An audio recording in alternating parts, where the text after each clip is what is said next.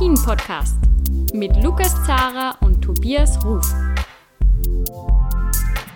Hallo zu einer neuen Ausgabe von Après-Ski, der Alpin-Podcast von skionline.ch. Wir melden uns mit einer ersten Spezialausgabe ja, in der Corona-Zeit zwischen den Saisonen.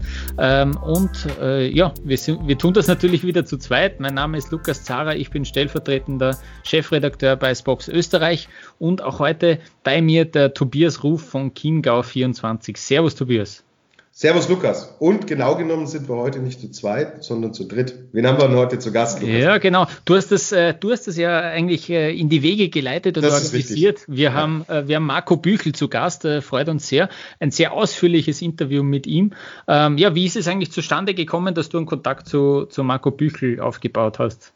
Genau, ich war zum Saisonopening vom Deutschen Skiverband. Der hatte eingeladen vor dem ersten Rennen der abgelaufenen Saison in Sölden.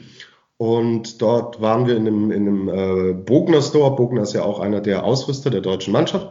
Und da waren ähm, Stefan Lulz, Vicky Rebensburg, äh, der Schmied Alex, die deutschen Trainer waren zu Gast. Und da habe ich auch Marco Büchel ge getroffen und habe mit ihm kurz, wir kannten uns bei Olympia, hatten wir schon mal ein paar Worte miteinander gewechselt, 2018 in Pyeongchang. Und äh, habe ihn da angesprochen, ob er denn mal Lust hätte, Gast in unserem Podcast zu sein. Und wir wollten es eigentlich im Laufe der Saison machen, aber aus Termingründen war es einfach brutal schwer. Er hat wahnsinnig viel zu tun, was äh, ihr gleich hören werdet.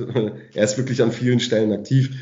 Äh, ich na natürlich auch extrem beschäftigt. Und ich habe mir jetzt gedacht, komm, wir haben jetzt Zeit für Podcasts. Es ist gerade auch eine schöne Zeit, um zurückzublicken und auch vorauszublicken, weil auch der alpine Skisport mit ja, Herausforderungen konfrontiert sein wird, die wir so auch alle nicht erwartet hatten. Und ja, ich hatte den Marco, ich hatte ihn dann angeschrieben, er hat sich schnell gemeldet und hat äh, total Lust gehabt, dabei zu sein. Und es ist ein langes Gespräch geworden, du hast schon vorweggenommen, Lukas, aber ein sehr interessantes Gespräch. Und zwar geht es einmal, was ich gerade schon so ein bisschen angerissen habe, darum, mit was ist der alpine Skisport jetzt auch im Zuge von Corona und den möglichen mhm. Folgen konfrontiert. Dann haben wir zurückgeblickt auf die abgelaufene Saison, haben ein schönes Saisonfazit so ein bisschen allgemein gehalten von ihm bekommen, sind spezifisch natürlich auf unsere Verbände, den deutschen Skiverband, den österreichischen Skiverband und Swiss äh, Ski, also den Schweizer Skiverband eingegangen, haben. Marco Büchel ist Lichtensteiner, natürlich über Tina Weirater und den Rücktritt gesprochen. Ihr werdet gleich von einem Spaziergang mehr oder weniger, einer Bergtour der beiden mhm. hören, wo es auch um dieses Thema geht. Und dann haben wir uns intensiv auch noch mit ihm beschäftigt, haben über seine Anfänge gesprochen, äh, wie er überhaupt zum Skisport gekommen ist. Zitat, ich war unbegabt und untalentiert in allem, bis dann die Skier unter den Füßen waren und haben über seine Karriere gesprochen. Er hat da wahnsinnig tolle Einblicke gegeben, was äh, die, seine persönliche Entwicklung angeht, wie sein, sein Skifahren im Endeffekt sich auch verändert hat vom Riesenslalom-Spezialisten bis hin zum Speed-Spezialisten, der 300 Weltcup-Rennen, was wirklich extrem viel ist, bestritten hat, der 19 Jahre im Weltcup aktiv war, sechs Olympische Spiele bestritten hat, vier Weltcuprennen gewonnen hat, hat auch eine Silbermedaille gewonnen bei einer WM und ist zu einer prägenden Figur tatsächlich auch im Ski-Alpinsport geworden. Da hat er uns tolle Einblicke gegeben und hat uns auch erzählt, was er seit seinem Karriereende 2010 so macht. Er macht wahnsinnig viel, er erzählt viel und er erzählt unheimlich spannende substanzielle, reflektierte Dinge und jedem, dem der Skisport am Herzen liegt und der wirklich eine sehr interessante Persönlichkeit jetzt ein bisschen näher kennenlernen will, dem kann ich das Gespräch nur ans Herz legen, oder Lukas? Wie hast du es so, so ist es, ja. Sehr offene Worte, sehr äh, emotionales Gespräch, finde ich auch. Äh, es geht auch gleich sehr ähm, emotional los, wie ich finde. Ähm, ja, ich würde sagen, hören wir es uns gleich an, das Interview mit Marco Büchel, äh, ja, für Après-Ski, der Alpin-Podcast von skionline.ch.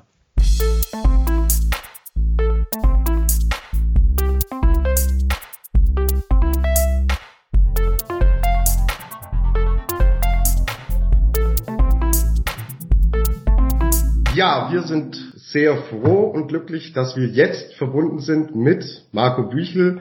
Marco, Servus und erstmal vielen Dank, dass du dir heute die Zeit für unseren Podcast nimmst. Grüße euch. Ja, mein Terminkalender ist ziemlich leer, also von daher ist es eine schöne Abwechslung, äh, mit euch zusammen zu plaudern. Ja, uns geht's genauso. Marco, ähm, bericht uns erstmal in diesen doch außergewöhnlichen Zeiten für uns alle. Ähm, wie geht's dir? Wie kommst du mit der ganzen Situation, so wie sie jetzt gerade sich darstellt, klar? Ja, persönlich geht's mir nicht allzu schlecht. Ähm, es war ein ziemlich harter Schnitt, ein Bruch ähm, in meinen Gewohnheiten, in meinem normalen Ablauf. Ähm, als wir von Quidfield nach Hause gekommen sind von den Weltcuprennen, war es ja dann absehbar, dass da nichts mehr stattfindet. Es kam der Lockdown. Und für mich war so der März immer noch ein intensiver Arbeitsmonat, sowie der April ein Monat, in dem ich sehr viele Hochtouren gehe, Skitouren gehe. Also so quasi der Winter wäre bis Ende April, bis in Mai hinein wäre der weitergegangen. Ähm, aber Knall auf Fall war ich zum Nichtstun verdammt und äh, zu Hause zu sein. Mein Kopf war noch nicht bereit ähm, und da hatte ich große Mühe damit. Äh, ich liebe meine Frau sehr, aber Knall auf Fall dauerhaft zu Hause zu sein, kann ähm, auch schwierig sein. Und ich spreche da nicht von meiner Frau, sondern von mir, dass ich dann ein schwieriger Zeitgenosse bin, wenn ich nicht das tun kann, was ich mir eigentlich gewohnt bin zu tun. Und von daher war dieser Schnitt schon sehr einschneidend. Ich habe dann probiert, mich sportlich auch ein bisschen zu betätigen, immer was zu tun. Habe im Hinterkopf immer noch gehabt, dass ich diesen Sommer einen Marathon laufe, der ja mittlerweile hm. auch abgesagt wurde. Ähm, die Ziele fehlen mir, es fehlt mir ein bisschen die Struktur äh, in meinem Alltag. All meine Engagement, meine Buchungen sind alle, alle, alle abgesagt oder verschoben. Also ich bin quasi arbeitslos und es ist für mich auch mental nicht so greifbar, was hier genau geschieht. Äh, nach und nach kann ich das ein bisschen einordnen, fühle mich aber trotzdem irgendwie nutzlos und ungebraucht, ähm, gibt mir aber auch die Chance, ein bisschen wieder zu mir selbst zu finden, in mein Inneres zu kehren und ein bisschen zu studieren, was will ich denn eigentlich, wie könnte die Zukunft aussehen. Ähm, habe gute und schlechte Tage mental, das heißt, ich bin manchmal sehr optimistisch, manchmal sehr pessimistisch und stelle mir halt über die Zukunft, meine Zukunft, über die Zukunft des Skirennsports, über, über verschiedene Sachen stelle ich mir halt hin und wieder Fragen. Aber um das abzuschließen, eigentlich mir geht's sonst gut. Ich bin gesund, ähm, probiere die Tage irgendwie zu füllen und lass mich jetzt einfach nicht unterkriegen.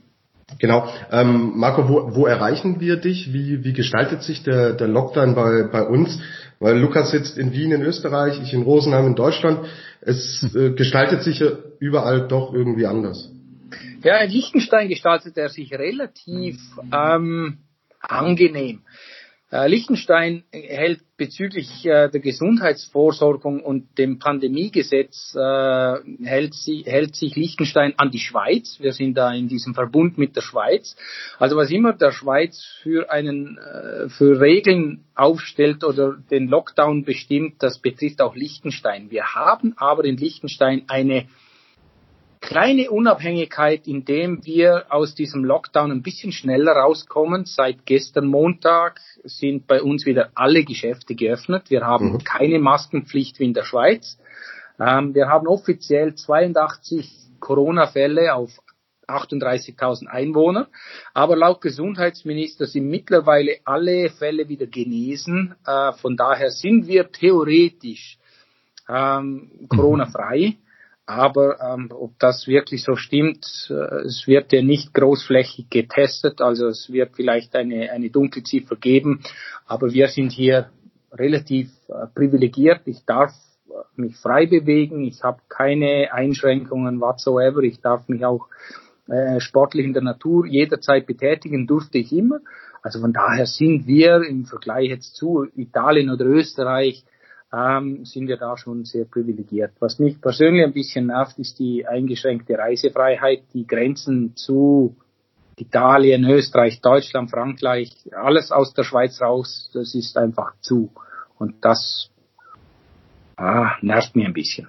Ja, äh, geht, geht uns allen so und wer auch als Journalist im Winter äh, sehr viel arbeitet, freut sich natürlich auch auf die Zeit, immer ähm, einen Urlaub oder eine Reise zu machen. Hattest du irgendwas was geplant, dass du sagst, ähm, ich hatte, hatte schon eine Reise gebucht oder irgendwas in Nein. diese Richtung? Nein, absolut nicht. Ja, ich habe keine Reise gebucht. Ähm, es gab den Plan, dass wir im September äh, die Via Alpina, das ist so eine große Wanderroute, die geht von Schlag mich tot von Wien bis nach Nizza, äh, dass wir da den Schweizer Abschnitt drei Wochen lang trecken mit Übernachtungen auf äh, Alphütten. Aber die Vorstellung, so in Massenlagern zu schlafen, das ist momentan ein bisschen in der Hintergrund. Ja. Ähm, was ich halt gerne mache, sind so Kurztrips, Kurzausflüge ähm, ins benachbarte Ausland wenn ich mit dem Motorrad irgendwie durch äh, Österreich fahre, durch Tirol fahre und über Südtirol wieder zurück nach Hause. Es sind so Sachen. Es ist einfach, die Reisebeschränkungen äh, sind nicht elementar einschneidend, aber trotzdem nervt es mir ein bisschen. Aber du, das sind Luxusprobleme. Hm. Ähm, Habe ich das richtig verstanden? Aus Liechtenstein kommst du aber schon raus, äh, theoretisch in die Schweiz. Ja, ja, die mhm. Grenze ist immer dauerhaft geöffnet, die mhm. war dauerhaft geöffnet. Liechtenstein ist zu klein, um uns hier einzuschließen. Also ich kann mich jederzeit in der Schweiz bewegen. Natürlich die Südschweiz, sprich Tessin, sollte nicht äh, angesteuert werden. Da hat der Bundesrat mhm. in der Schweiz äh, ziemlich explizit klar gemacht und daran halte ich mich auch. Aber in der Deutschschweiz kann ich mich bewegen. Also ich fahre, ich war die letzten Tage sehr viel mit dem Motorrad unterwegs in der Deutschschweiz und ja, ja, das mhm. geht. Man Jetzt, sollte äh, halt, man sollte halt keinen Unfall haben und sich verletzen. Ja, genau, genau, ja. Ähm, Jetzt sind wir drei zu Hause, aber auch äh, eigentlich so gut wie alle Skiprofis sind zu Hause. Schön langsam geht's wieder los. Ich habe schon gehört, das Konzept vom ÖSV, dass schön langsam das Training wieder begonnen wird. Was würden denn die Skiprofis jetzt gerade zu diesem Zeitpunkt machen? Also ein Großteil würde jetzt Ende April, Anfangs Mai den Urlaub starten. Richtig mhm. starten oder langsam wieder loslegen mit dem Training, je nach Timing. Äh, die Athleten haben nach dem Weltcup-Finale Mitte März haben sie die äh, Nationalmeisterschaften und Skitests, vielleicht schon einzelne Trainings. Aber so ab Mitte April, Ende April gehen die meisten in den wohlverdienten Urlaub und so gegen Mitte Mai beginnen sie dann wieder mit dem Aufbau, mit dem neuen Training. Und jetzt ist alles ein bisschen über den Haufen geworfen. Die Skitests haben nicht stattgefunden. Ähm, Materialtests liefen einfach nicht. Ähm, auf dem Gletscher trainieren ging auch nicht. Wenn jetzt das Ganze gelockert wird und äh, das ist ja das, was mich jetzt ein bisschen in dieser Corona-Krise ein bisschen beschäftigt. Schweden zum Beispiel, die haben bis jetzt, die schwedische Mannschaft hat bis jetzt mhm. in Ore trainiert, die haben durchtrainiert. Die haben natürlich einen merklichen Vorteil, weil ihr äh, Lockdown nicht so umfassend war wie bei uns in den Alpenländern. Und wenn ich jetzt die unterschiedlichen Nationen anschaue, jetzt zum Beispiel Österreich und Schweiz, beide Länder verfügen über Gletscher. Die können, sobald der Lockdown ein bisschen gelockert wird, können die auf den hauseigenen Gletschern trainieren. Wenn ich aber das deutsche Team betrachte, Deutschland hat da keine Gletscher, welche im Sommer geöffnet sein könnten, um, um umfassend zu trainieren. Da hat Deutschland dann einen merklichen Nachteil und das könnte das ganze Bild etwas verzerren, was für mich nicht ganz ähm, cool ist oder nicht ganz in Ordnung ist. Mhm.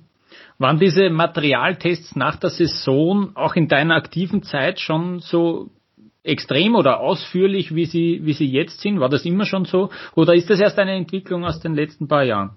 Nein, nein, die, war, die, die Materialtests waren damals schon sehr umfassend. Es ist ein sehr wichtiges, äh, eine sehr wichtige Arbeit. Da legt man den Grundstein für die kommende Saison. Was wichtig ist, ist im, Frühling noch die guten Verhältnisse auszunutzen. Und je kälter das es ist, desto eher hat man einen Winterschnee und von daher sind die, die Tests dann auch aussagender als bei einem gefrorenen Frühlingsschnee. Nichtsdestotrotz, die Arbeit ist wichtig und die muss gemacht werden und die gab es damals schon zu meiner aktiven Zeit. Also da wer da äh, zu faul ist, die Energie aufzuwenden, der hat im kommenden Winter dann einen Nachteil und das muss man sich schon bewusst sein. Mhm. Diese, du hast jetzt diese Unterschiede angesprochen, die durch Corona wahrscheinlich noch äh, extremer werden, aber grundsätzlich gibt's die ja immer, weil äh, es gibt eben Läufer, Läuferinnen aus Ländern, die einfach nicht so viele Pisten haben, die nicht so viele Pisten absperren können. Ähm, kann man das irgendwie, kann man da irgendwie entgegensteuern? Müsste man da irgendwie entgegensteuern äh, von, ja, von Verbandsseite, von FIS-Seite vielleicht, dass man da mehr Chancengleichheit äh, schaffen könnte? Ja, es war vor Corona war es ja so, dass Länder oder Nationen, die keine über keine Gletscher verfügen, die hoch genug sind, die haben das kompensiert mit diesen äh, Reisen nach Neuseeland, Australien, äh, Chile, Argentinien. Äh, die haben dann ihre Camps, ihre Trainingslager in der südlichen Hemisphäre ein bisschen länger gestaltet und letztlich kamen dann, äh, egal von welcher Nation, die Athleten auf gleich viel Anzahl Trainingstage vor der Saison. Also das hat sich schon ausgeglichen. In dieser Situation jetzt gibt es eine Verzerrung, ähm, weil die südliche Hemisphäre wird diesen Sommer hm. nicht spielen. Und das benachteiligt einzelne Nationen. Und ich glaube, wenn wir die Gesundheitsminister der unterschiedlichen Länder äh, befragen, steht die Fairness der Trainingsmöglichkeiten auf einer ganz tiefen Position der Prioritätenliste. Also ich, ich sehe da keine Möglichkeit, wie man da äh, für eine Gerechtigkeit sorgen könnte.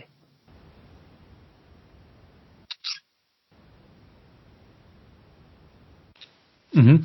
Ähm, jetzt war ich, glaube ich, kurz weg. Ähm, bräuchte es, ähm, ja, du hast es jetzt auch angesprochen, diese ganzen Trainingslager in Neuseeland und so weiter, das ist natürlich kostenintensiv. Ähm, mhm. Das ist auch immer wieder ein Thema, das wird medial gar nicht so groß aufbereitet, aber dass diese Kosten doch schon langsam auch explodieren, dass es immer mehr braucht, auch finanziellen Aufwand, dass man es überhaupt in den Weltcup hineinschafft. Ist es wäre das eine Möglichkeit, dass man irgendeine Budgetobergrenze einführt, äh, geschweige denn, ob das überhaupt machbar ist, aber ähm, sollte man sich das überlegen, dass man da ja auch wieder ein bisschen eine größere Basis vielleicht schafft für, für Skifahrer, Skifahrerinnen? Also diese Gespräche fanden ja schon vor Corona statt. Also da gab es mehrere Gespräche. Äh, es spielen da aber ein paar Faktoren mit, die man zu berücksichtigen hat. Ähm, ein, ein Punkt ist die Gletscherschmelze.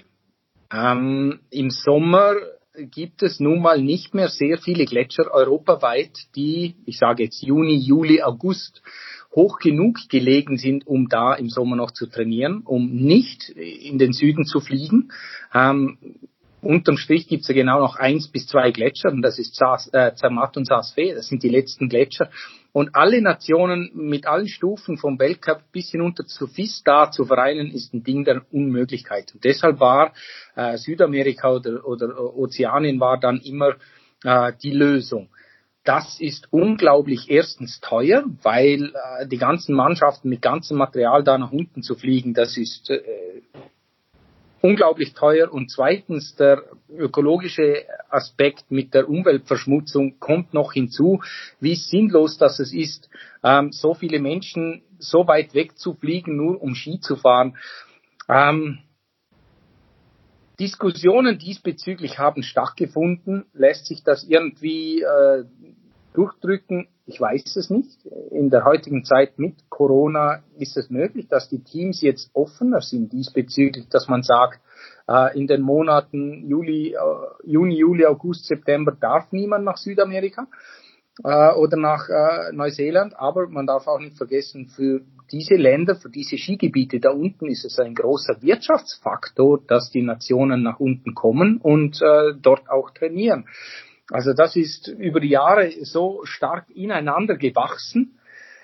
Ähm, ein nächstes Thema ist dann, und das ist dann wieder umfassender, durch diese Krise haben Verbände, ähm, werden in Zukunft Problem haben, Probleme bekommen und Probleme haben, ihre Finanzierung breit abzustützen. Es wird vielen Verbänden im Anschluss auch das Geld fehlen äh, in den Süden zu reisen. Und ich glaube, dass sich da vielleicht etwas korrigieren wird, wenn man das so will.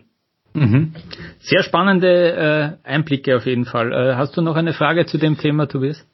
Ja, ähm, was, was ich mich dann natürlich frage, wenn ähm, ich es natürlich jetzt aus, aus deutscher Sicht sehe, wir, wir reden davon, es ist jetzt keine Trainingsmöglichkeit gegeben, also dieses obligatorische Trainingslager der, der Speedfahrer, das dann äh, in Chile zum Beispiel stattfindet, wird es so nicht geben. Aber ein, ein, ein, Fahrer jetzt aus der Schweiz, der kann in Saas-Fee ja zum Beispiel trainieren.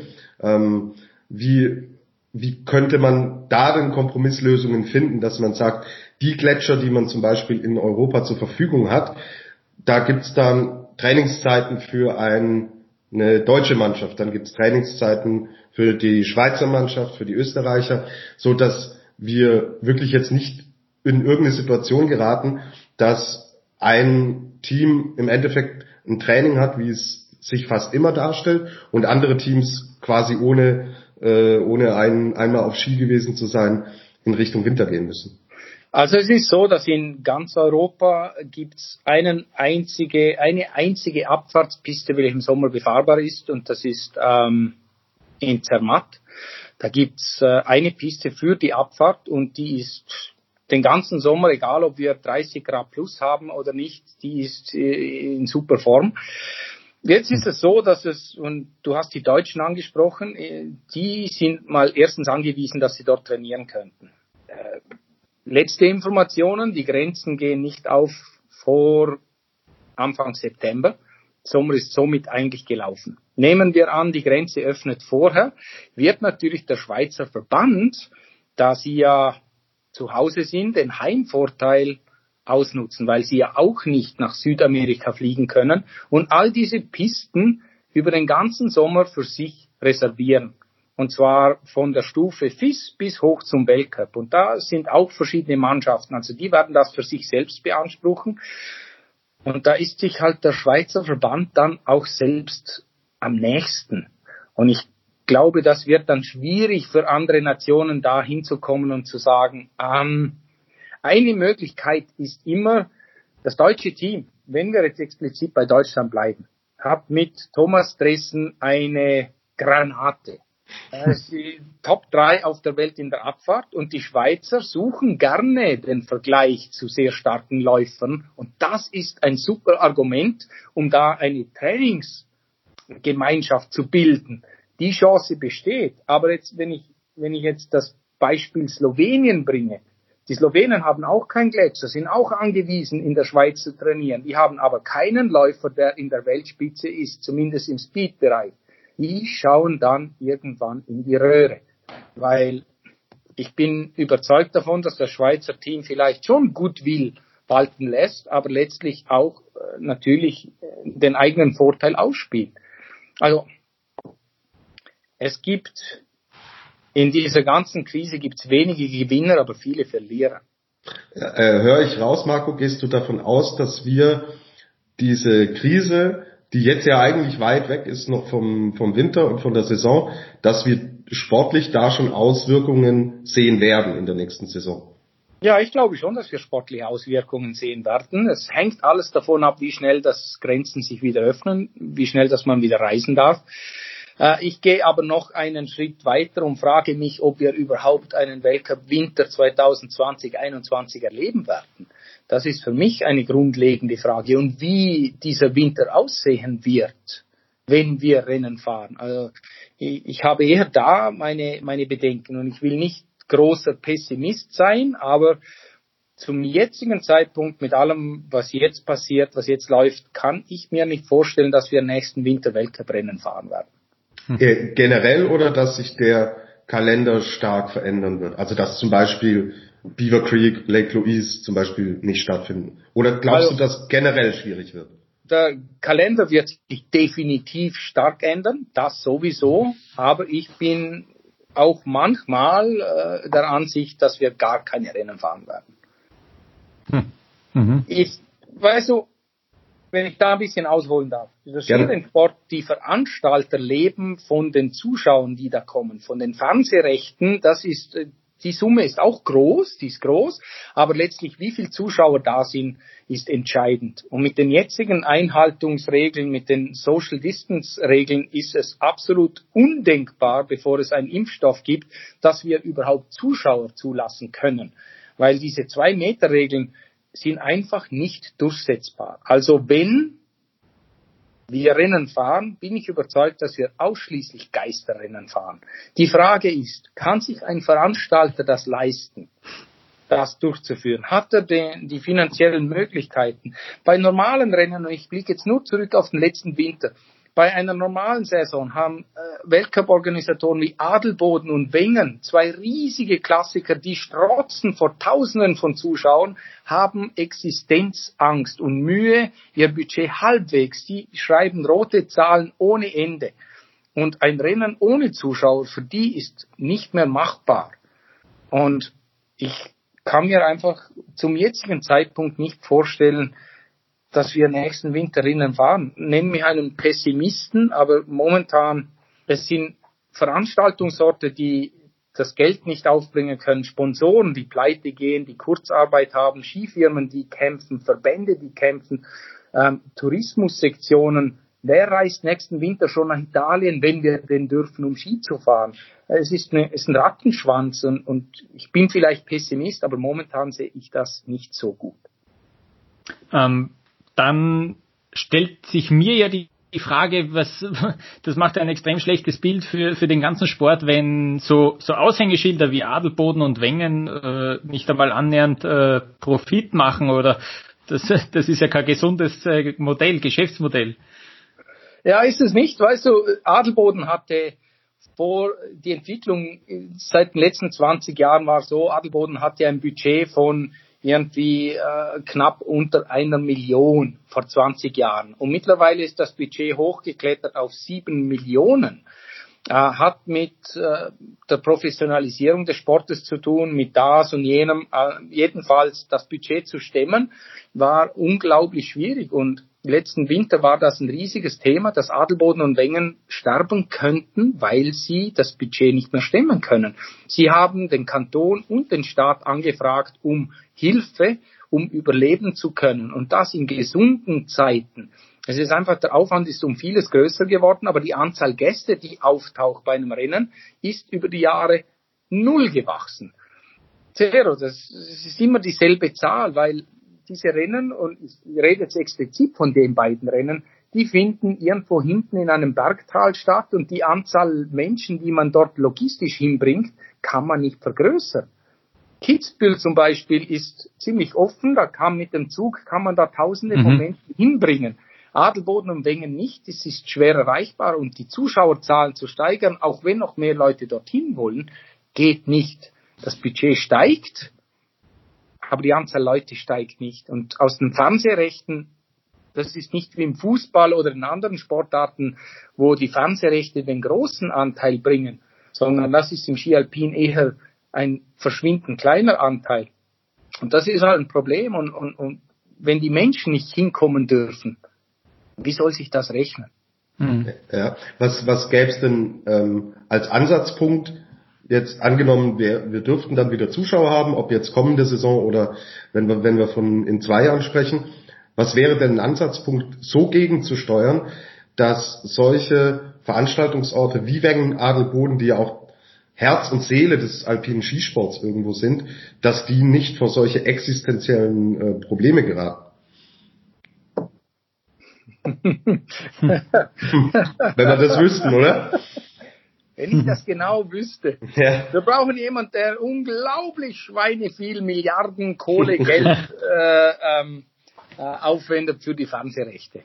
Ja, es ist halt, schau, sind wir ganz realistisch. Ski Alpin ist die schönste Sportart überhaupt, aber es ist eine Randsportart im weltweiten Vergleich. Wenn wir das anschauen mit Tennis, mit, äh, mit Golf, mit Fußball, das ist nun mal eine, eine Randsportart und Einschaltquoten bestimmen letztlich den Preis. Und ähm, wenn wir Einschaltquoten hätten von hier bis Timbuktu, die alle, alle Normen sprengen, dann wären wir finanziell abgesichert. Das ist aber leider nicht so. Hm. Das heißt, das äh, müsste in der Vermarktung noch zugelegt werden. Ist es überhaupt möglich, äh, dass man dann noch äh, ja größeres Publikum anspricht? Ja, ja, ja. Es ist nun mal so, weißt du, gehen wir mal 20, 30 Jahre zurück. Über 30 Jahre, na 40 Jahre. Ich war ein kleiner Junge und damals gab es fünf TV-Stationen bei uns zu hm. Hause. Und auf vieren von fünf kam das Skirennen. Und dann sind alle nach Hause gerannt und haben vor dem TV Mittag gegessen und die Skirennen geschaut. Das war typisch, das war normal. Heute haben wir 200 TV-Kanäle, 87, 87 Millionen Internetstationen, die das auch noch irgendwie Sport übertragen. Man kann 24 Stunden, sieben Tage die Woche, zwölf Monate im Jahr irgendwo auf dem Planeten Live-Sport schauen. Das Angebot ist riesig geworden und das ist letztlich nur ein Verdrängungskampf. Die Weltbevölkerung wächst, ja, aber letztlich die Anzahl TV-Sportarten oder Sportarten, die TV-tauglich sind, die wächst auch. Und das ist ein Verdrängungskampf geworden. Dass Ski Alpin die Einschaltquoten behalten kann, ist ein riesiger Erfolg. Das auszubauen wäre eigentlich das Ziel, aber es ist nun mal schwierig, weil wir wissen auch, die Einschalt- oder das durchschnittliche Alter, die, die im TV das noch schauen, liegt bei 60 plus. Äh, das junge Publikum zu motivieren. Die FIS gibt sich alle Mühe, das junge Publikum zu finden. Ähm, vielleicht nach Corona ist TV wieder mehr in als zuvor, wer weiß. Aber der Kampf ist unglaublich schwierig und nochmals, die Quoten zu behalten ist schon ein Riesenerfolg. Mhm. Also Marketing das. Ganze noch mehr zu pushen, äh, bring die, die, die Idee, diejenige Idee und alle sind happy, aber das ist mhm. schwierig. Wenn es so einfach wäre, ja. ja. Ich würde vorschlagen, wir machen eine erste kurze Pause und äh, dann machen wir weiter mit dem sehr äh, hörenswerten Interview mit Marco Büchel.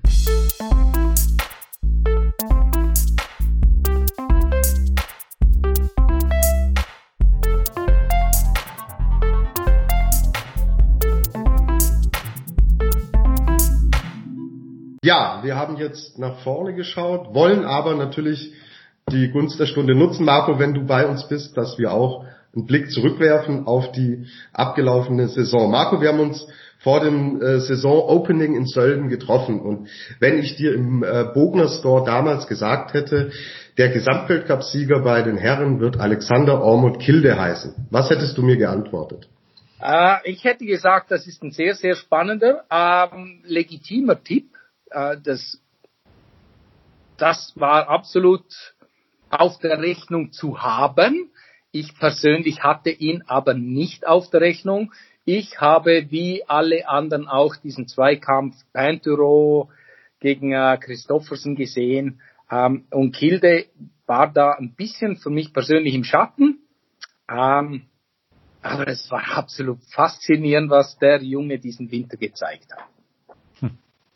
Ja, ähm, wir, also Lukas und ich haben natürlich im Podcast auch, auch viel gerätselt und angenommen, die Saison wäre regulär zu Ende gegangen. Glaubst du, es hätte es nochmal das Pendel vielleicht in Richtung Pantyro sogar ausschlagen können? Er war ja wirklich in einer sehr guten Form und der Kalender hätte auch eher für ihn gesprochen oder war das einfach so, dass Kilde die Gunst der Stunde genutzt hat und es damit auch wirklich zu 100% verdient hat?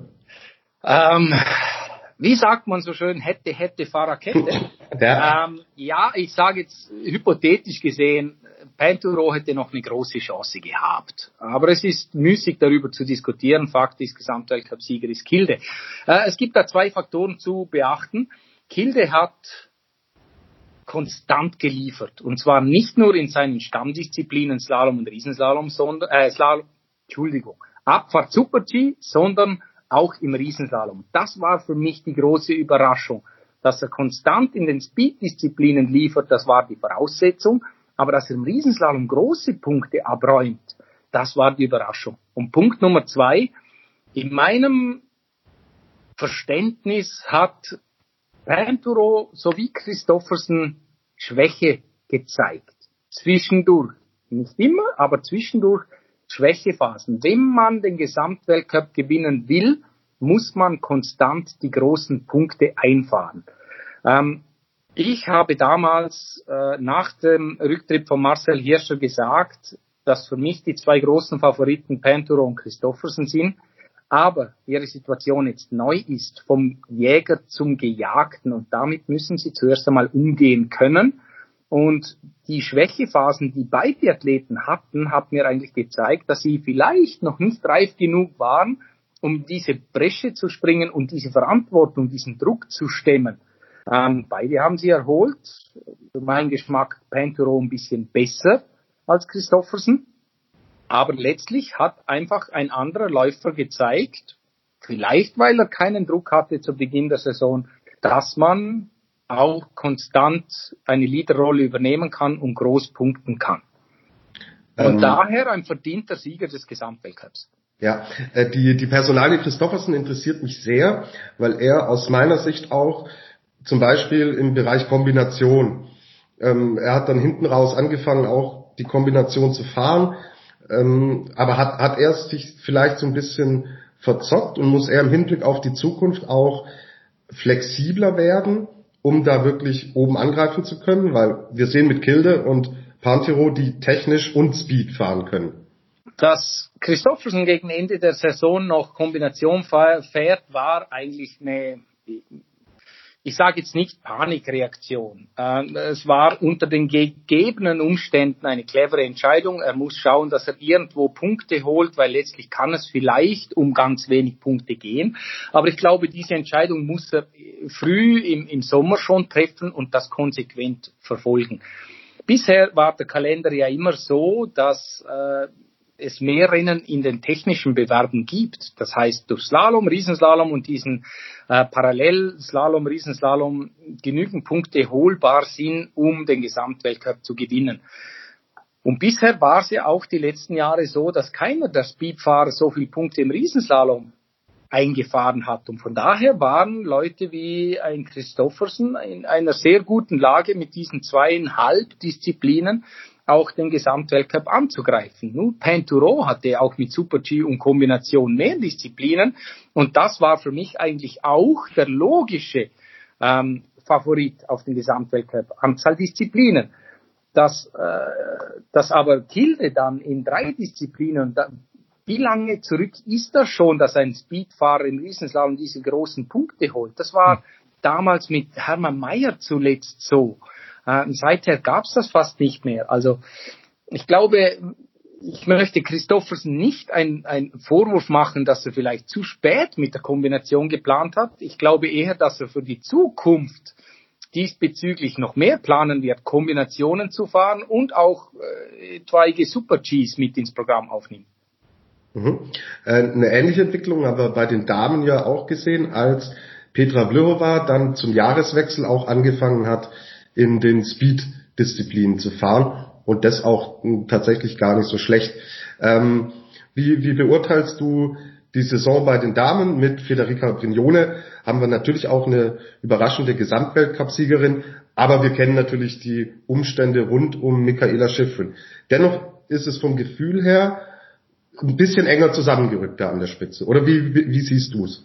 Es ist schön zu sehen, dass es enger zusammengerückt ist, weil auch äh, eine Michaela Schifrin, als sie noch gefahren ist während der Saison, nicht immer über jeden Zweifel erhaben war. Sie hatte äh, Schwächen gezeigt, vor allem im Riesenslalom, die sie vorher nicht gezeigt hat. Also da ist irgendetwas passiert. Ich weiß nicht, was es ist, aber sie hat da Punkte liegen gelassen. Dass sie letztlich die Saison dann irgendwann äh, nicht zu Ende fährt, das ist legitim, eröffnet das Feld für andere Athletinnen. Eine Brignone hat konstant Punkte gesammelt in vielen Disziplinen. Sie ist die perfekte Allrounderin. Ihr zuzusehen macht unglaublich Spaß. Dass eine Petra Vülhova dann mehrere Disziplinen plötzlich im Programm nimmt, da war sie dazu gezwungen, weil sie gesehen hat, das könnte auch eng werden. Sie wird, äh, Wülhova wird sicherlich in Zukunft mehr Speed-Disziplinen trainieren, weil ihre Fähigkeiten sind enorm und das ist Potenzial, das ist, äh, ich sage nicht, dass es auf der Straße liegt, aber es, äh, das sind so viele Punkte für sie zu holen und das nicht zu forcieren wäre dumm. Äh, von daher wird sie das sicher machen und was mich halt freut, sind zwei Punkte. Erstens, bei den Damen ist es spannender geworden. Es ist nicht mehr einfach nur Schifrin wird das wohl, sondern es ist spannender geworden. Es ist näher zusammengerückt. Und der zweite Punkt, es kommen wieder mehrere Disziplinen zum Einsatz. Es ist nicht nur Slalom, Riesenslalom gewinnt den Gesamtweltcup, sondern es ist eine Vielzahl an Disziplinen. Und bei den Damen wie bei den Herren wünsche ich mir, dass die Athleten wieder drei bis vier Disziplinen fahren. Und das ist schön zu sehen. Können wir uns nur anschließen. Ähm, genau, wir sind ja ein deutschsprachiger Podcast und haben im Laufe der Saison unseren Fokus natürlich auch auf den DSV, auf den ÖSV und auf den Schweizer Skiverband gelegt. Fangen wir mal mit dem deutschen Skiverband an. Wie fällt dein Fazit aus, aus Sicht des deutschen Skiverbandes? Äh, der deutsche Skiverband hat unglaublich gut gearbeitet. Das tun sie schon seit Jahren. Das beobachte ich sehr gerne. Es macht mir sehr viel Freude. Ähm, keine Mannschaft auf dieser Welt, ja gut, die Schweizer letzte Saison haben eine wirklich äh, überzeugende Leistung gebracht. Aber meine Theorie ist immer, dass keine Mannschaft der Welt Damen und Herren in allen Disziplinen Weltspitze sein kann. Ähm, und bei den Deutschen hat man das einfach gesehen. Äh, es gibt punktuell unglaublich starke Läufer, aber es gibt auch Schwächen. Es gibt natürlich Schwächen. Es gibt Disziplinen bei Damen und Herren, die einfach, ähm, ja, da gilt es den Fokus zu legen. Ähm, die deutsche Mannschaft ist klein, aber fein, hat äh, Siegläufer, hat äh, sehr starke, sehr starke Punkteläufer.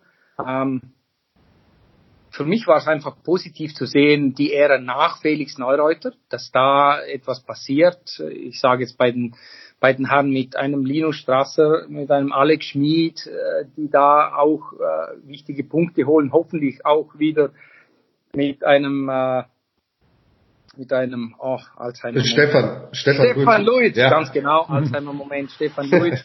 Und in den Speedbewerben bei den Herren sowieso, da ist eine, da ist eine, eine Gruppendynamik zu spüren, das ist einfach schön zu sehen. Bei den Damen, Victoria zieht die, den Karren. Ähm, ich hoffe, dass die anderen im Windschatten hm. hart arbeiten. Im Speedbereich, da entwickelt sich was. Ich hoffe auch im Slalom mit einer Lena Dürr, mit einer Jessica Hilzinger, dass die da wirklich ähm, auch Verantwortung übernehmen, frech sind, mutig sind. Aber letztlich im DSV ist es nun mal relativ äh, dünn gesät. Man muss die Athletinnen und Athleten, die man hat, muss man hegen und pflegen und schauen, dass sie gesund bleiben. Aber wenn ich dein Wort äh, verwenden darf, wir haben eine echte Granate ja, mit Thomas Riesen ist eine richtige Granate vorhanden. In seiner Anführungszeichen Comeback-Saison äh, so viele Rennen wieder zu gewinnen. Der wird uns noch äh, aus deutscher Sicht unglaublich viel Freude machen, wenn er gesund bleibt. Mhm.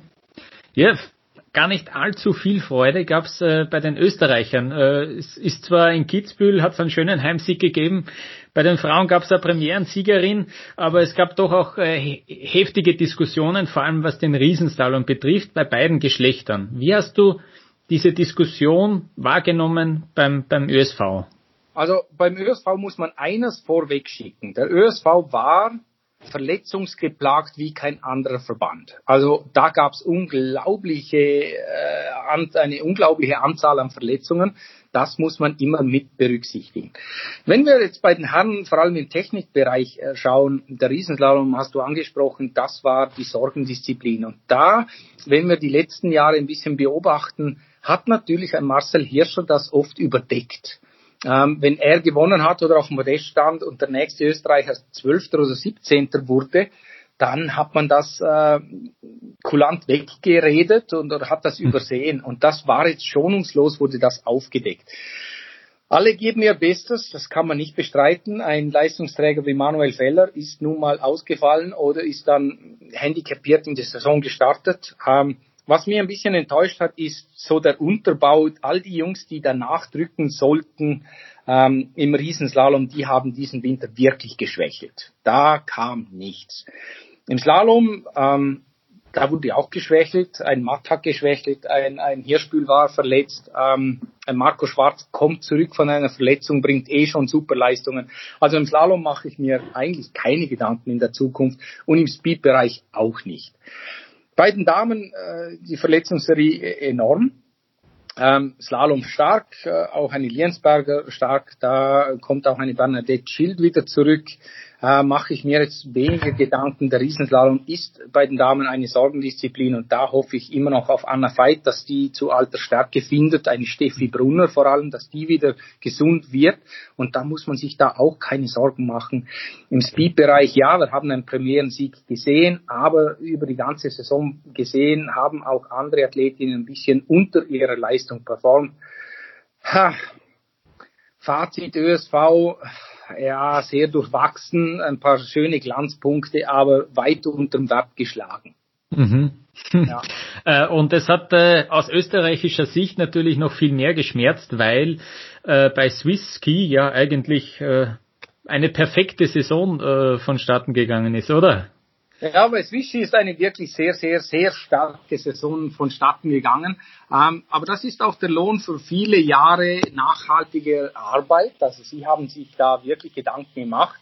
Äh, Sie haben, es war ja äh, eine Schmach, wie Sie von Österreich die letzten 30 Jahre vorgeführt hm. wurden. Ähm, Skirennsport, Ski Alpin hat in der Schweiz ein unglaublich hohes Ansehen, ein hohes Standing und da irgendwie dauerhaft zu verlieren gegen Österreich, das hat geschmerzt und es wurde einfach konsequent und hart gearbeitet, dass das Schweizer Team in beiden Damen sowie bei den Herren in allen Disziplinen so stark vertreten ist, das hat mich einfach weggehauen. Das war einfach stark und sie sollen diesen Erfolg genießen. Sie waren verletzungstechnisch auch besser bedient als andere Nationen.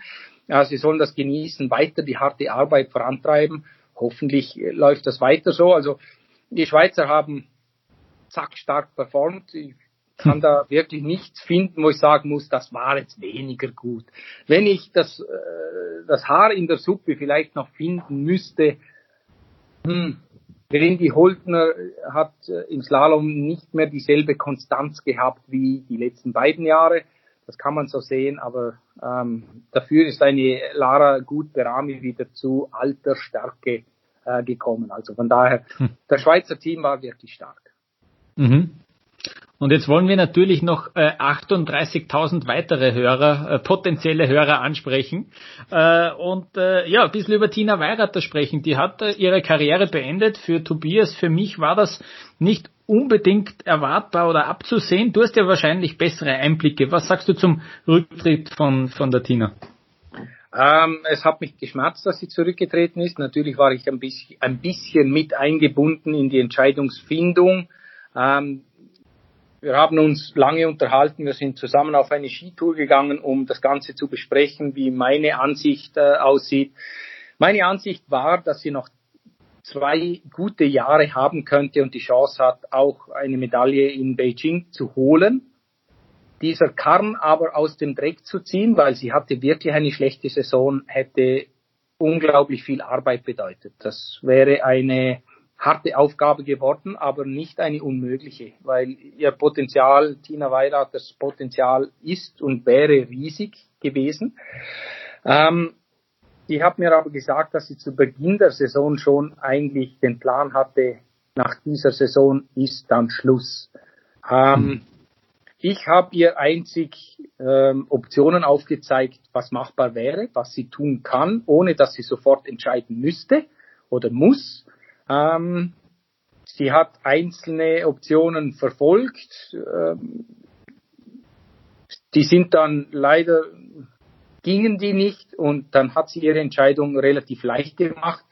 Ähm, natürlich bin ich traurig, aber ich habe ihr auch gleichzeitig gratuliert zu diesem mutigen Entscheid und wenn es sich für sie richtig anfühlt, den absolut richtigen Entscheid. Für Liechtenstein ein herber Verlust. Du, du sprichst es schon an, das wäre jetzt mein nächster Punkt gewesen. Was hat äh, Tina Weihreiter für den Spitzensport in Liechtenstein bedeutet? Was, was hat sie ausgemacht in ihrer Karriere? Ja, da muss man die ganze Geschichte ein bisschen anschauen. Liechtenstein ist äh, per capita, also pro Einwohner, pro Kopf, die erfolgreichste Olympianation weltweit mit der Anzahl Medaillen.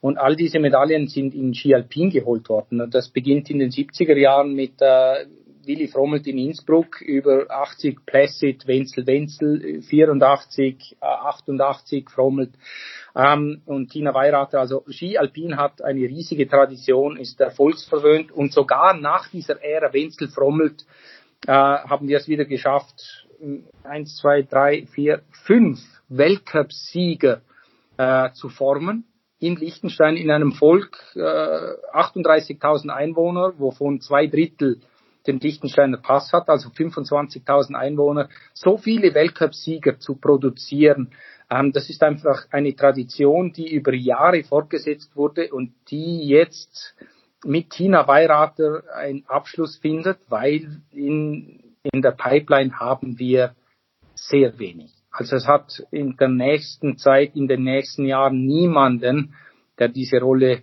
ausfüllen könnte und deshalb ist es doppelt schmerzhaft. Hm.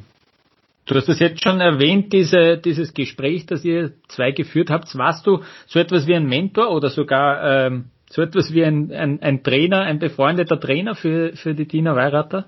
Äh, nicht Trainer, also Trainer bin ich nicht äh, diesbezüglich. Mentor, sie nennt mich immer wieder Mentor. Es ist immer bei Entscheidungen, die äh, manchmal schwierig sind, wenn sie ein bisschen ein Lied braucht, eine Hand, äh, die sie halten kann, die sie ein bisschen führt und, und, und Erfahrung hat. Dann ist sie auf mich zugekommen, hat mich gefragt, wie war es damals bei dir oder was würdest du entscheiden? ähm, Mentor, das trifft es in etwa gut. Ich habe ihr da bei diesem Gespräch, als sie mich gefragt hat bezüglich Rücktritt, habe ich ihr einen Punkt klar gemacht. Ähm, das war mir wichtig. Ich habe ihr einfach gesagt, schau, ähm, das ist deine Entscheidung, aber eines musst du bedenken, wenn du zurücktrittst, kannst du nicht zurückkommen. Das ist, die Entscheidung ist final. Äh, ein Comeback vom Comeback ist in diesem Sport leider äh, nicht von Erfolg gekrönt. Das haben schon andere probiert. Lass das sein was du immer, was immer du entscheidest, musst du mit aller Konsequenz tragen. Äh, das war eigentlich der Haupttipp, den ich hier geben konnte. Hm, mhm. Ich könnte dir stundenlang zuhören, Marco. Wir machen äh, jetzt noch einmal äh, eine kurze Pause ähm, ja, bei, bei unserem Podcast bei Après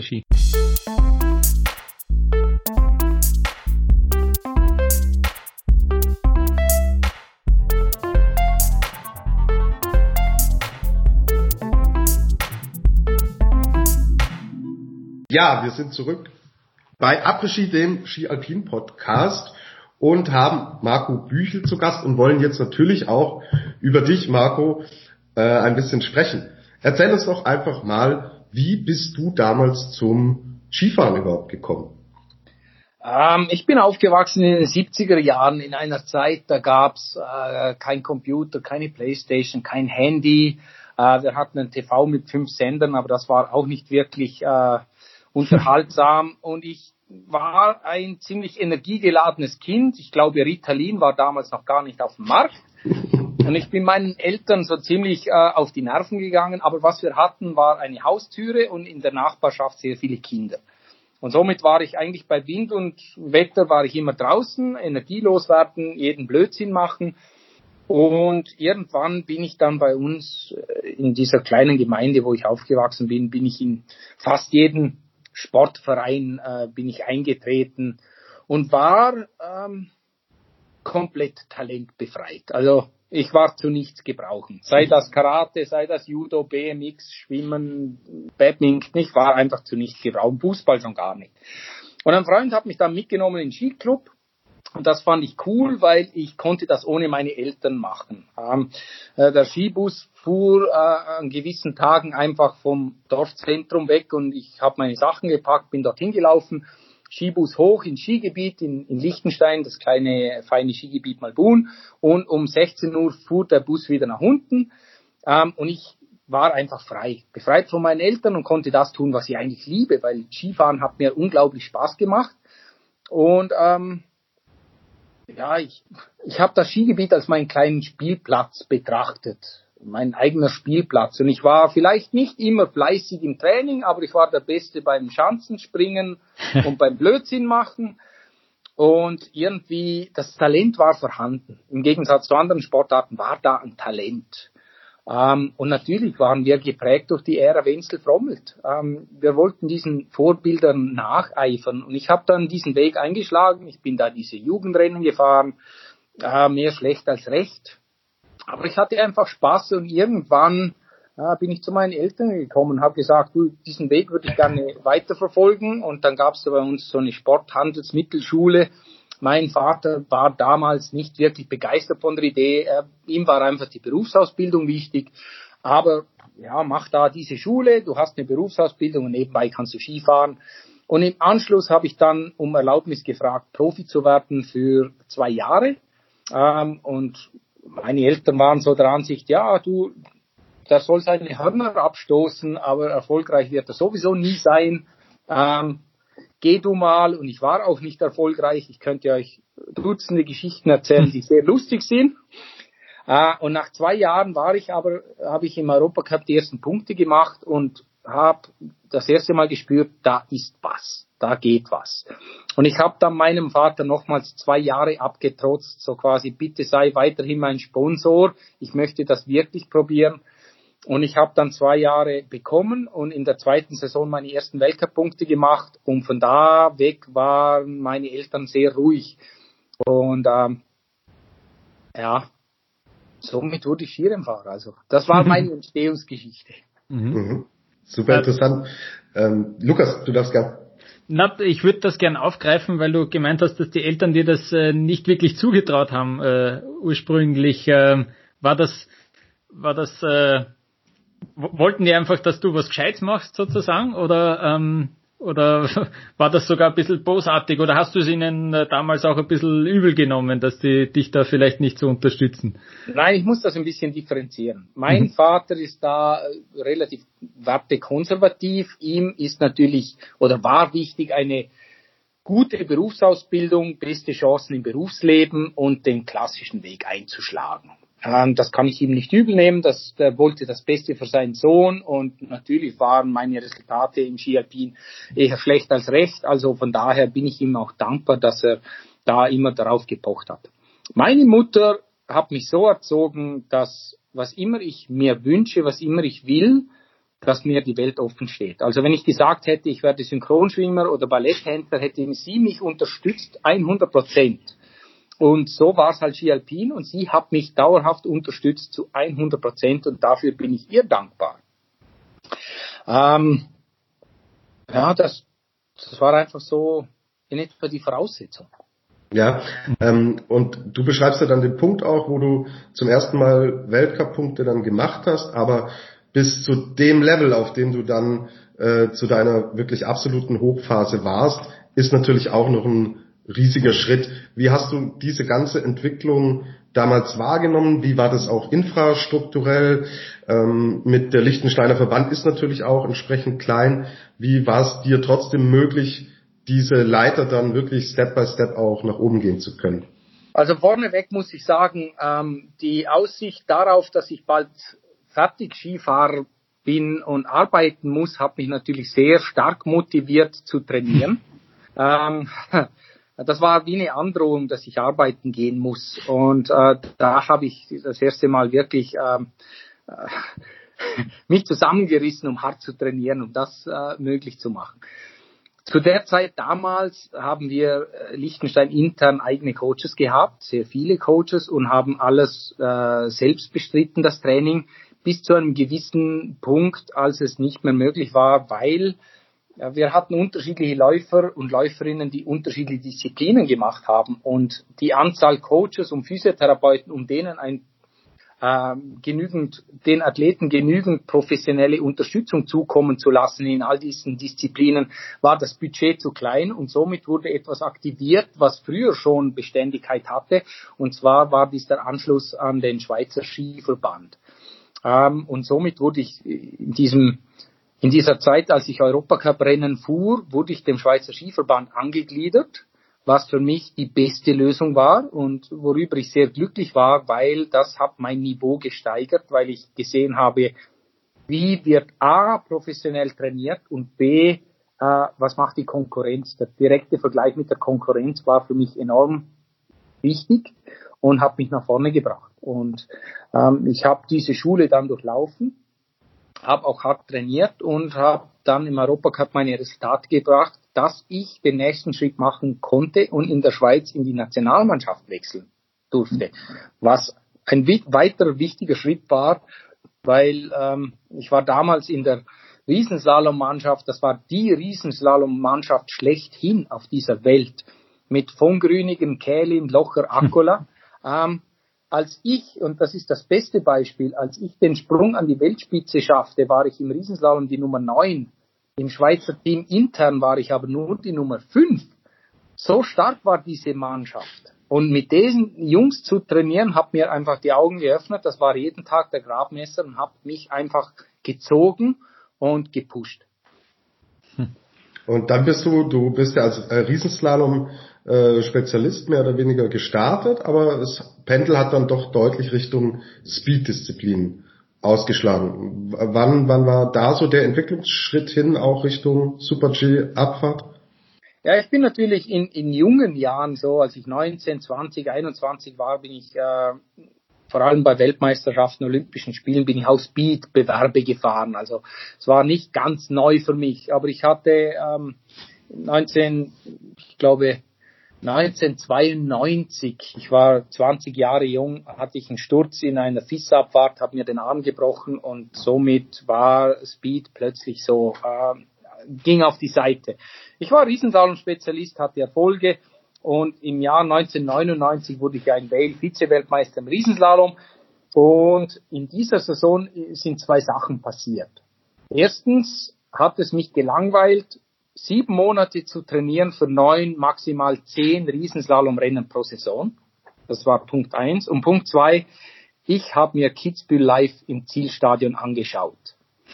Und ich stand da unten und sah diese Helden, diese Gladiatoren, diese Übermenschen ins Ziel kommen. Ob sie schnell waren oder nicht, das war mir egal, sondern für mich waren das einfach Übermenschen. Und da habe ich mir gedacht, ja, weißt du was, ich bin vielleicht in der technisch, technisch anspruchsvollsten Disziplin Weltspitze, aber ich bin doch ein Feigling, weil das sind richtig Helden. Und da kam dieser Wunsch, eine zweite Disziplin dazu zu nehmen, sprich den Super G und irgendwann entlang dieser Strecke vielleicht auch einmal die Abfahrt und vielleicht einmal in Kitzbühel zu starten. Also das ging Hand in Hand. Und ich habe im Frühling 99 habe ich dann die Schweizer Meisterschaften gefahren, Super G und Abfahrt mit Nummer 137 oder so. Einfach um Punkte zu machen, um den Winter danach den Einstieg in die Speed-Disziplinen hinzubekommen.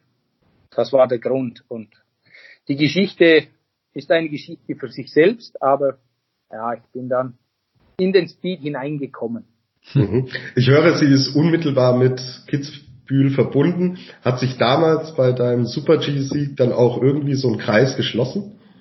Ja, da hat sich definitiv ein, ein Kreis geschlossen. Also der Kreis hat sich das erste Mal geschlossen im Jahr 2000. Ein Jahr nach diesem Erlebnis als Zuschauer bin ich ja nach Kitzbühel gereist. Ähm, um den Super G zu fahren. Aber mit dem Super G kommt immer die Abfahrt, zumindest das Training. Und das wusste ich, dass ich mindestens einen Trainingslauf fahren muss. Ähm, es würde den Rahmen hier sprengen, wenn ich die, das ganze Erlebnis erzählen würde. Ich bin jedenfalls mit viel Angst angereist, bin ein Training gefahren. Ähm, zum guten Glück sind Training Nummer zwei und drei ausgefallen wegen starkem Schneefall und bin dann in Super G gefahren und damals war ich 400 Punkte Läufer. Damals haben 400 Punkte genügt, um mit der Nummer 31 zu starten und wurde dann beim, das war der zweite Weltcup Super G in diesem Winter, wurde ich gleich Vierter. Und ich stand dann oben äh, bei diesem Zielhaus bei der äh, Preisverteilung am Abend vor 20.000 Zuschauern und sei mir nicht böse, das macht süchtig. Und da war der erste Kreis geschlossen und von da weg gab es nur noch einen Wunsch in meinem Kopf, einmal Kitzbühel zu gewinnen. Selbstverständlich die Abfahrt, das war mein großer Wunsch. Und wenn es nicht anders geht, dann auch den Super G, den nehme ich auch gern, aber einmal gewinnen. Und 2006 war ich in, in der Abfahrt, wurde ich Zweiter. Und 2008 war es dann soweit mit meinem Sieg im Super G. Ist es das, das Highlight deiner Karriere? Emotional waren es zwei Highlights, der äh, Sieg in Kitzbühel und mit 38 Jahren auf der Lauberhorn-Abfahrt nochmals aufs Podest zu fahren. Das waren so emotionale Highlights. Du hast dich ja irrsinnig lang motivieren können für diese lange Profikarriere, sechsmal bei Olympischen Spielen am Start gewesen. Ähm, 2009 gab es dann ein Erlebnis, ähm, das dich sozusagen zu deinem Karriererücktritt auch äh, ja, ge gezogen hat. Äh, kannst du das nochmal äh, erklären, was da passiert ist? Ja, das war bei den Weltmeisterschaften in Val d'Isère 2009. Ähm, ich war damals schon 37 Jahre alt. Für ein Skirennfahrt damals äh, war das ein sehr fortgeschrittenes Alter. Und ich habe mir natürlich Gedanken gemacht über, die Ende meiner, über das Ende meiner Karriere. Äh, ich habe eigentlich immer darauf gewartet, dass ich irgendwann ein Zeichen bekomme, irgendwas spüre, dass, äh, dass es Zeit ist aufzuhören. Und das Zeichen kam am Morgen dieser Abfahrt, in der ich zu den Mitfavoriten gezählt habe, weil ich alle drei Trainings in den Top 3 war und eigentlich die Chance hatte, ähm, eine Medaille zu machen. Die Chance war riesig. Und ich hatte in der Früh vor diesem Rennen, äh, bevor ich aufgestanden bin, habe äh, hatte ich eine Panikattacke. Äh, ich konnte diesem diesem Druck, diesem immensen Druck nicht mehr standhalten. Ähm, mein Wunsch war eigentlich nur abzuhauen, ins Auto zu steigen und abzureisen. Äh, bis jemand merkt, dass ich nicht am Berg bin, wäre ich schon eine Stunde oder zwei unterwegs gewesen. Das war mein inner, innerlichster Wunsch. Ich habe mich dann aber wirklich Geknechteten überwunden, äh, an den Start zu gehen und dieses Rennen zu fahren. Und unter diesen Gesichtspunkten den vierten Rang einzufahren, war eine meiner größten Leistungen. Aber der vierte Rang war eigentlich, ja, der beschissenste Rang. Entschuldigung, diese Ausdrucksweise. Das ist nun mal der letzte Rang, den du willst an einem Großanlass. Aber im Ziel ist es mir dann halt wirklich bewusst geworden, dass dieser Tag, das war das Zeichen, auf das ich gewartet habe, dass meine Karriere vorbei ist. Ich kann mit diesem Druck nicht mehr umgehen. Ähm, ich habe mich dann irgendwie wie selbst beschissen, indem ich gesagt habe, ich fahre noch eine Saison.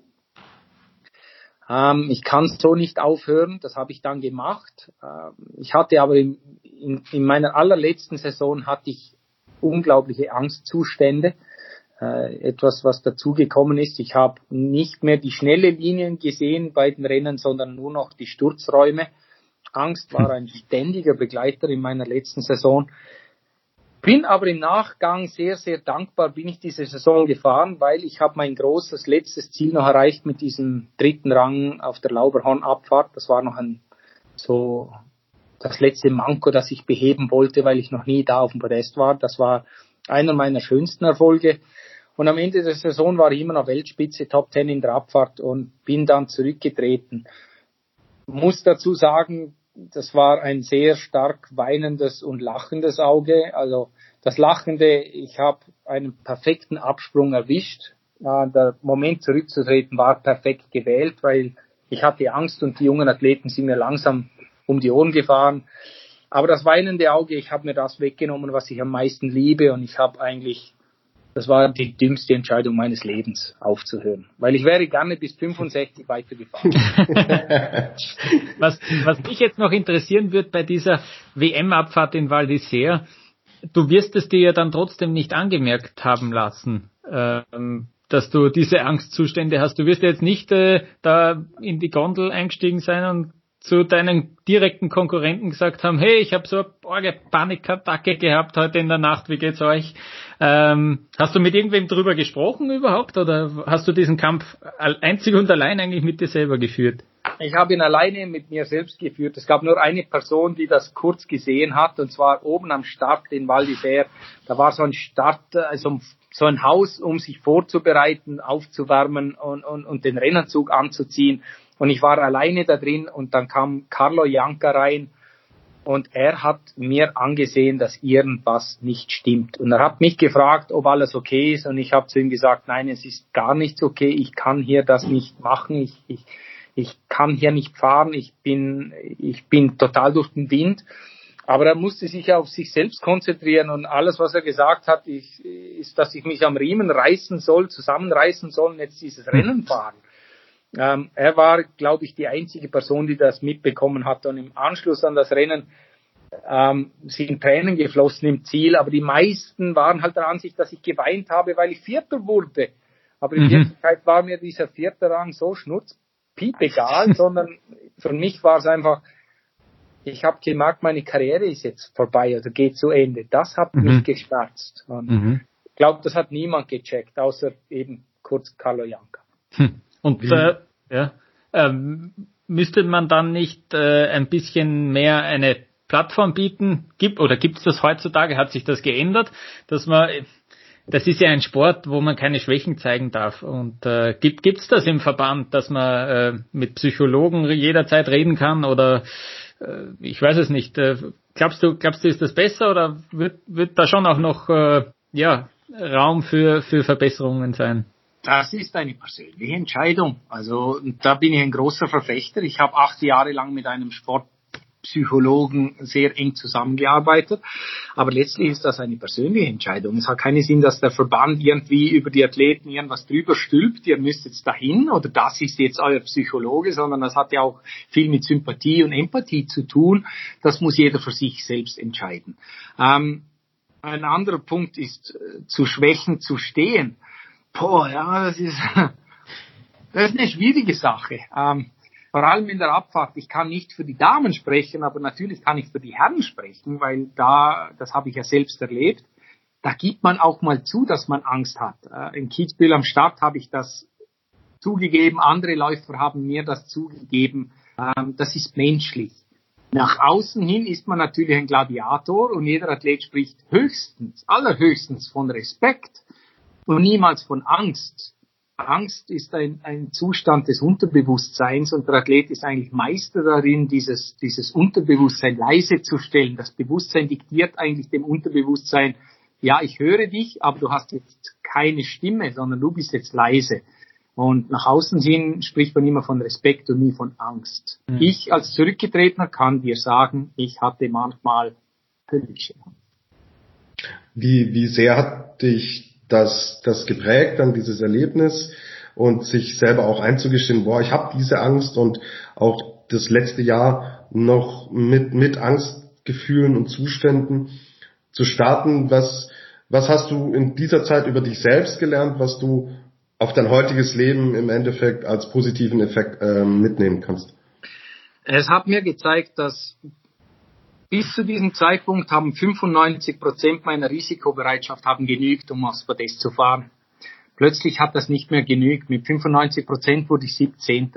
Und ich habe gewusst, dass ich diese letzten 5 Prozent äh, anzapfen muss, um noch konkurrenzfähig zu sein. Weit, weit, weit außerhalb meiner Wohlfühlzone. Also eigentlich tief in einer, in, in einer Gefahrenzone drin. Eine Frage der Zeit, bis ich mir schwer wehtue. Also das wusste ich. Ähm, ich habe nur mit einer einzigen Person, abgesehen von meiner Frau, mit einer einzigen anderen Person über das gesprochen während der aktiven Zeit. Das war Didier Küsch. Und mit ihm darüber zu sprechen war sehr hilfreich, sehr erwachsen, weil wir waren die Alten von unserem Team und mit ihm darüber zu sprechen, über Versagensängste, über Druck, über Ängste, sich zu verletzen. Ähm, das war sehr, sehr hilfreich. Auf die Frage, was ich mitgenommen habe daraus. Für mich war eines, und das hat nicht nur mit der Angst zu tun, sondern das hat meine ganze Karriere bestimmt, ein Stichwort, was alles beschreibt das Ganze zusammenfasst und meine ganze Karriere irgendwie summarisiert, äh, das Wort Emotionen. Angst, Freude, ähm, Erleichterung, Nervosität, Druck, all das sind Gefühle des Unterbewusstseins, das sind Gefühle der äh, Emotionen. Und letztlich ist der Sport für jeden Athleten eine Achterbahn der Emotionen und die Emotionen sind das letzte große Abenteuer, das wir Menschen erleben, erleben dürfen. Und von daher ist es etwas vom Schönsten, auch wenn ich viel Angst hatte, auch wenn ich Druck verspürt habe, wenn ich äh, manchmal Scheißsituationen hatte. Es war alles wert, weil ich mich so lebendig gefühlt habe, weil diese Emotionen so enorm waren. Und ich sage oft, was ich an einem Tag damals in Kitzbühel oder in Wengen äh, an Emotionen erlebt habe, erlebe ich jetzt in dieser Ausgeprägtheit in einem ganzen Jahr zusammengezählt nicht. Genau. Ähm, dann sind, also ich, ich äh, höre natürlich raus, dass du auch ein Mensch bist, der sich wirklich zu 100 Prozent mit dem auch identifiziert, was er tut. Und jetzt erleben wir dich in zahlreichen verschiedenen neuen Rollen. Wie, wie einfach schwierig war es für dich, mit der Karriere abzuschließen und dann in die Bereiche zu gehen, in denen du jetzt, jetzt tätig bist? Es war sehr schwierig, da abzuschließen. Es war ja nicht nur ein Job, sondern es war Lebensinhalt. Das war, das war, ähm, das hat mich ausgemacht. Nicht nur nach außen, sondern nach innen vor allem. Das, das war ich, das, das, das war der Inhalt meines Lebens, den aufzugeben und etwas anderes zu tun. Äh, natürlich könnte ich irgendwas tun. Ich hatte auch Jobangebote, wo ich ähm, arbeiten kann bis zur Pensionierung. Würde es mich in gleichem Umfang erfüllen? Das war die Frage, die ich mir gestellt habe. Ähm, und die Antwort war nein. Und deshalb habe ich auch gewisse Jobangebote auch abgelehnt, auch wenn es ganz äh, krisensichere Jobs gewesen wären. Die habe ich abgelehnt, weil es ging mir nicht um das Finanzielle, sondern es ging mir um die Erfüllung. Ich hatte das riesige, riesige Glück, dass mich das ZDF angefragt hat, Experte zu sein. Ähm, dafür bin ich nach wie vor unglaublich dankbar, weil die Arbeit vor der Kamera A plus B immer noch in diesem Zirkus, in dem Element, in, das ich liebe über alles zu arbeiten, erfüllt mich enorm. Und das habe ich gespürt beim allerersten Rennen, das ich begleiten durfte. Das war emotional für mich so aufregend, dass ich sofort gespürt habe, das ist es, das will ich tun. Und jetzt durfte ich das schon zehn Jahre lang tun und ich liebe es abgöttisch. Also ich, ich fühle mich wohl wie ein Fisch im Wasser. Ich, ich, ich lebe emotional. Ich, ich bin nach wie vor verbunden mit diesem Sport, den ich liebe über alles. Also das ist der Kern von allem. Äh, daneben habe ich verschiedene äh, Jobs und, und, und, und, und Mandate, die mich auch erfüllen. Ich stehe gerne von Leuten, halte Vorträge, erzähle, was ich gelernt habe in meiner Karriere. Das erfüllt mich sehr stark. Also grundsätzlich kann man sagen, bei allem, was ich tue, ob es sich finanziell lohnt oder nicht, ist nicht das Kriterium, sondern letztlich nur, ob es mich emotional erfüllt oder nicht. Mhm. Ähm, wenn ich den Kompliment machen darf, diese Emotionalität und die hundertprozentige Identifikation kommt beim ZDF total rüber. Ich, okay. Ich als deutscher Fernsehzuschauer sehe es natürlich alle zwei Wochen. Ähm, wir haben noch zwei ähm, Organisationen, Aktivitäten, die uns äh, besonders interessieren. Vielleicht könntest du ähm, zu dem Thema Right to Play vielleicht ähm, kurz unseren Hörern auch Einblicke geben, um was es da geht und wie deine Rolle dort aussieht. Ähm, meine Rolle ist, ich bin Botschafter bei einer äh, karitativen Stiftung, die heißt Right to Play. Und wie das Wort sagt, jedes Kind, jeder Mensch auf dieser Welt sollte das Recht haben auf Sport und Spiel. Ähm, ich muss ein bisschen ausholen. Äh, ich bin privilegiert aufgewachsen. Ähm, ähm, ich durfte das tun, was ich mir wünschte. Ich konnte mich verwirklichen. Ich bin auf der Sonnenseite des Lebens aufgewachsen. Ich erachte es als meine Pflicht, etwas zurückzugeben, etwas zu tun, um anderen zu helfen. Und ich habe mir natürlich lange überlegt, welche Stiftung ich da angehe, wähle, um mich einzubringen. Und ähm, ich fand das authentisch, mich bei Right to Play zu engagieren. Ich hätte mich auch äh, in der Stiftung gegen Brustkrebs engagieren können. Nur finde ich das weniger authentisch, weil Brustkrebs betrifft nun mal 99 Prozent der Frauen und nicht die Männer. Right to Play hat mit Sport und mit Spiel zu tun und von daher war es sehr authentisch. Ähm, es geht darum, benachteiligten Menschen auf dieser Welt dieses Recht zuzugestehen auf Spiel. Und zwar geht es darum, dass es sehr viele Stiftungen auf dieser Welt gibt, die die Kinder schulisch fördern, wobei ich der Ansicht bin, das ist sehr gut, aber ich habe in meinem Leben gelernt, dass mein Charakter sich bildet durch Sport und Spiel. Durch den Sport wurde mein Charakter geformt. Und der Ansatz dieser Stiftung ist, dass der Charakter geformt wird durch Regeln, welche wir im Spiel spielerisch lernen. Ähm, und diese Programme, die Right to Play anbietet, werden nun bei, ich sage jetzt drei oder 24 Ländern, Drittweltländern mehrheitlich implementiert. Und ähm, es gibt so viele Länder, in denen ähm, gewisse Regeln, Grundsatz, Grundsätze, welche für uns selbstverständlich sind, dort noch sehr fremd sind und man durch diese Spiel- und Sportprogramme diese probiert zu implementieren. Und dafür bin ich Botschafter. Genau, also du bist einerseits dann ähm, mit Right to Play äh, an, der, an der Basis äh, auch tätig, aber dann gibt's auch noch, und das fand ich auch eine sehr spannende Geschichte, äh, spricht man es Rotor oder Rotor Athletes? Ah, äh, Rotor. Ja. Rotor. Mhm. Ja.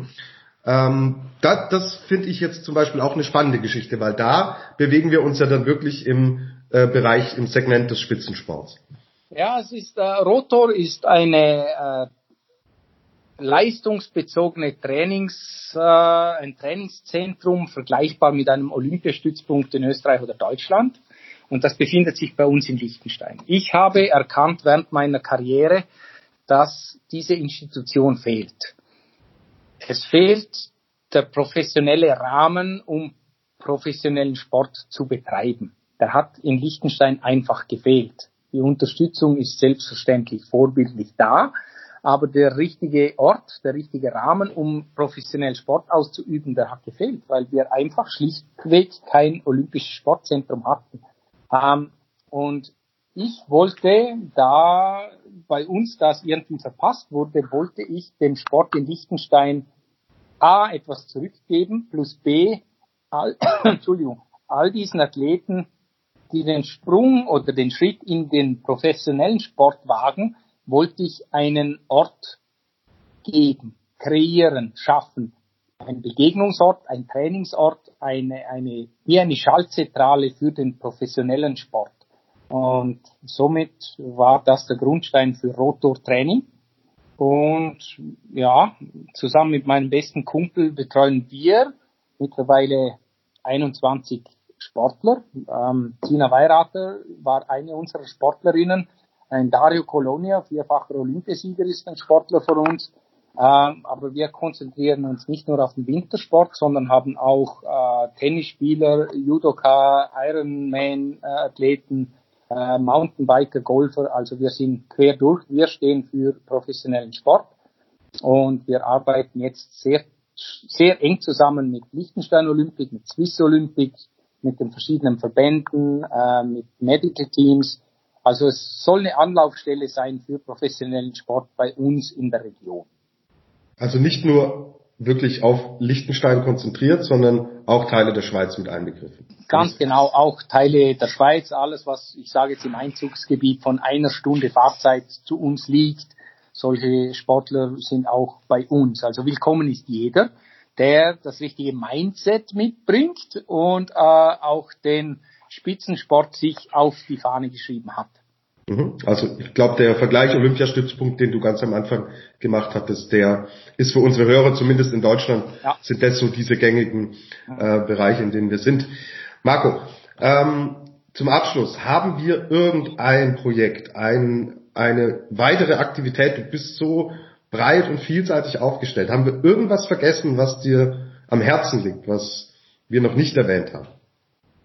Nein, ich glaube, wir haben in etwa alles abgedeckt. Ich könnte natürlich noch ins Detail gehen, ja, dass ich das und das noch verfolge, ähm, aber ähm, eines, was ich, was ich letztes Jahr begonnen habe, ich habe begonnen, alte Geschichten von mir, die ich erlebt habe, aufzuschreiben. Und ob jetzt mein Name darunter steht oder irgendwie Max Mustermann, äh, spielt keine Rolle. Es sollen unterhaltsame Geschichten sein über äh, Begebenheiten, die so passiert sind im Skiweltcup und ich habe zwischendurch habe ich Lesungen gemacht dieser Geschichten. Ich habe den Vorteil, meine Frau ist äh, Schreiberin, sie ist Autorin ähm, und sie bringt alles, was ich erzähle, zu Papier und bringt das gut hm. in Form und so habe ich hin und wieder mal Lesungen gegeben. Das ist so ein kleines leidenschaftliches Projekt, das ich verfolge. Wird es dann in irgendeiner Form oder gibt es das schon, dass man das irgendwann lesen kann, wird? Nein, als Buch gibt es das nicht. Ich wollte mal ein Buch machen, das hat sich nicht ergeben. Mittlerweile bin ich davon abgekommen. Jetzt habe ich einfach verschiedene Geschichten, Texte, die rund eine Stunde füllen. Ja, ich habe äh, mehrere öffentliche Lesungen gemacht. Zuletzt jetzt in dieser Corona-Krise habe ich auf Insta online, also live äh, gelesen. Mhm. Auch spannender Punkt. Okay, ich stelle noch eine letzte Frage und dann entlassen wir dich ähm, für heute. Ein äh, das Leben von Marco Büchel ohne Skisport ist das egal in welchem Bereich ist das denkbar? Nein, absolut nicht. Nein, aber diese Antwort war absehbar. Ich muss, aber, ich muss aber etwas präzisieren. Ich sage gerne, und da sind die Leute meistens ein bisschen äh, perplex, äh, ich fahre nicht mehr so gerne Ski. Mhm. Das bedeutet, ich bin 20 Jahre lang professionell Ski gefahren. Ich habe Skitage abbekommen ohne Ende. Ich bin mit dem besten Material auf den besten abgesperrten Pisten gefahren. Ich glaube, das können viele Leute verstehen, dass ich dann nicht sonntags mit sieben Millionen anderen Touristen auf die Piste gehe und eine Buckelpiste fahre, dass mich das mit der Zeit irgendwie langweilen könnte. Das ist verständlich. Was ich aber mache, ich probiere täglich mit meinen Skiern auf dem Schnee zu sein. Ich liebe es, Skitouren zu gehen, in der Natur zu sein, ein bisschen weg vom Trubel, ähm, etwas für mich zu tun und das Element Ski auf Schnee ist nach wie vor nicht wegzudenken in meinem Leben. Niemals. Niemals. Das merkt man dir mit jedem Satz, den wir jetzt gesprochen haben, an.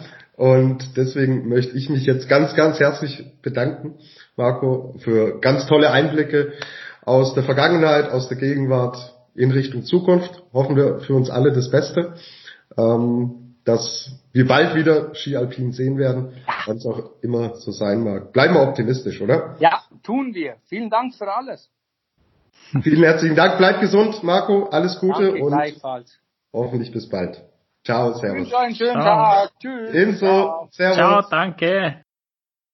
Das war unser ausführliches Interview mit Marco Büchel. Wir hoffen, dass es euch äh, genauso gefallen hat und ge Spaß gemacht hat wie uns zwei. Ähm, war wirklich sehr interessant und spannend, ihm dazu zu hören. Wir würden uns am meisten freuen, wenn äh, ihr dieses Interview auch teilen würdet, wenn ihr Freunden, Freundinnen davon erzählen würdet, äh, dass da, falls es euch gefallen hat, ein cooles Interview es zu hören gibt, ähm, uns abonniert uns vielleicht auch auf Social Media folgt, auf Twitter, auf Facebook, auf Instagram sind wir unter Après-Ski Podcast erreichbar. Und äh, ja, ich hoffe auch, wir hoffen, wir haben ein paar Ideen, dass wir auch solche Interviews jetzt auch in dieser Zeit und bis zur nächsten Saison, wenn sie und wann sie dann auch einmal äh, losgehen sollte, dass wir da einfach auch noch ein paar andere interessante Interviews führen können, äh, die wir dann auf Après-Ski der Alpin-Podcast von skionline.ch veröffentlichen können. Tobias, dir sage ich noch einmal vielen Dank fürs Organisieren und fürs Einfädeln von diesem Interview. Ja, äh, es, wenn du sagst Einfädeln, endlich mal ein guter Einfädler im Ski-Alpin, ja. oder? Pun intended, sehr ja. ja. Sehr gut. Sehr ja. Gerne. Alles klar, super.